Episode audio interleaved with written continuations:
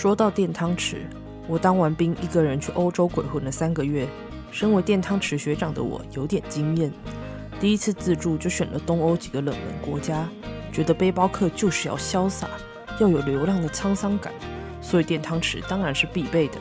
遥想自己在公园席地而坐，从背包里拿出电汤匙，潇洒地泡了一杯咖啡，这不就是流浪汉吗？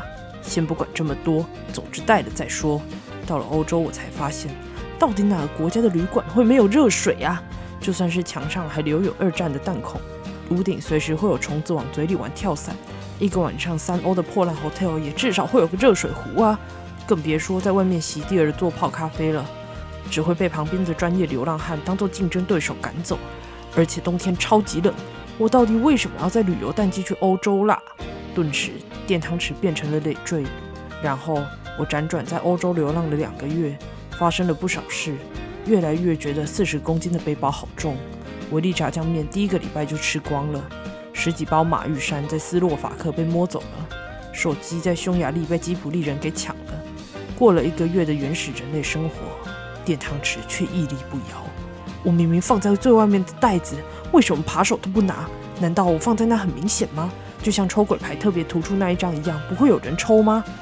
一天订了一个郊区山上的旅馆，波兰的郊区一片绿意盎然，空气清新。我一路往旅馆的方向闲晃，好不惬意。天色已经渐渐黑了，一望无际的树林里，终于看到了预定的旅馆，一片漆黑。敲门敲了好几下，喊到喉咙有点哑了，也完全没有回应。手机被偷，没办法打电话。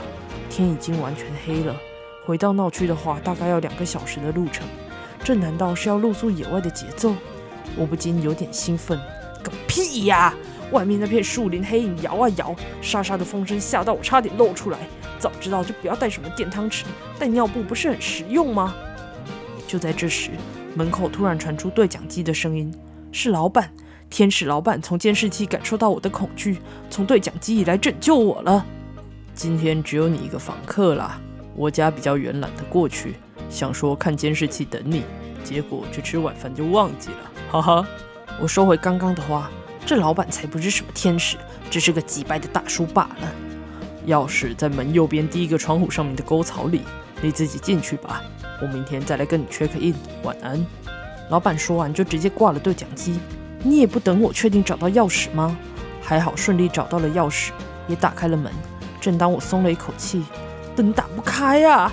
我能找到的所有开关都试过了，整栋房子竟然没有电，附近什么店家也没有。没电的话，我怎么吃泡面？难道要我去找总开关？欧洲房子的总开关长得和台湾一样吗？会不会不小心开到不该开的开关？会不会不小心看到不该看的房间？唉，冷静。总之，先冷静。不就是没有电吗？没有手机的生活，我已过了一个月了。对啊，只是填饱肚子睡觉的话，我还有那个东西——电汤匙。我从背包外层拿出一度差点被我丢掉的电汤匙，打开被我挤压的破破烂烂的盒子，翻出钢杯和前几天在超市找到的泰国泡面。我摸黑装了水，插上插头，一气呵成地将电汤匙插进水中。我微微一笑，摸了摸电汤匙，说：“伙伴，靠你了。”平静地等待水滚。砰！突然一阵光芒随着一声巨响爆出。咦，有电了？不太对，光芒的方向是……我的钢杯啊！只见钢杯周围覆盖了一层火光，整个房间充满了烧焦味，电汤匙炸掉啦！我一个惊慌，拿起旁边的地毯就给它盖下去，发了疯似的用地毯狂砸那该死的电汤匙。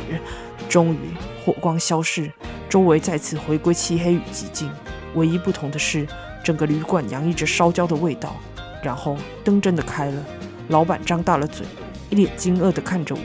我与老板对看了五秒。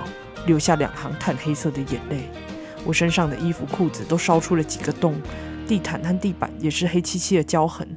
老板原来真的是天使，他想到电源忘了开，门口对讲机又没人回应，就开车过来了。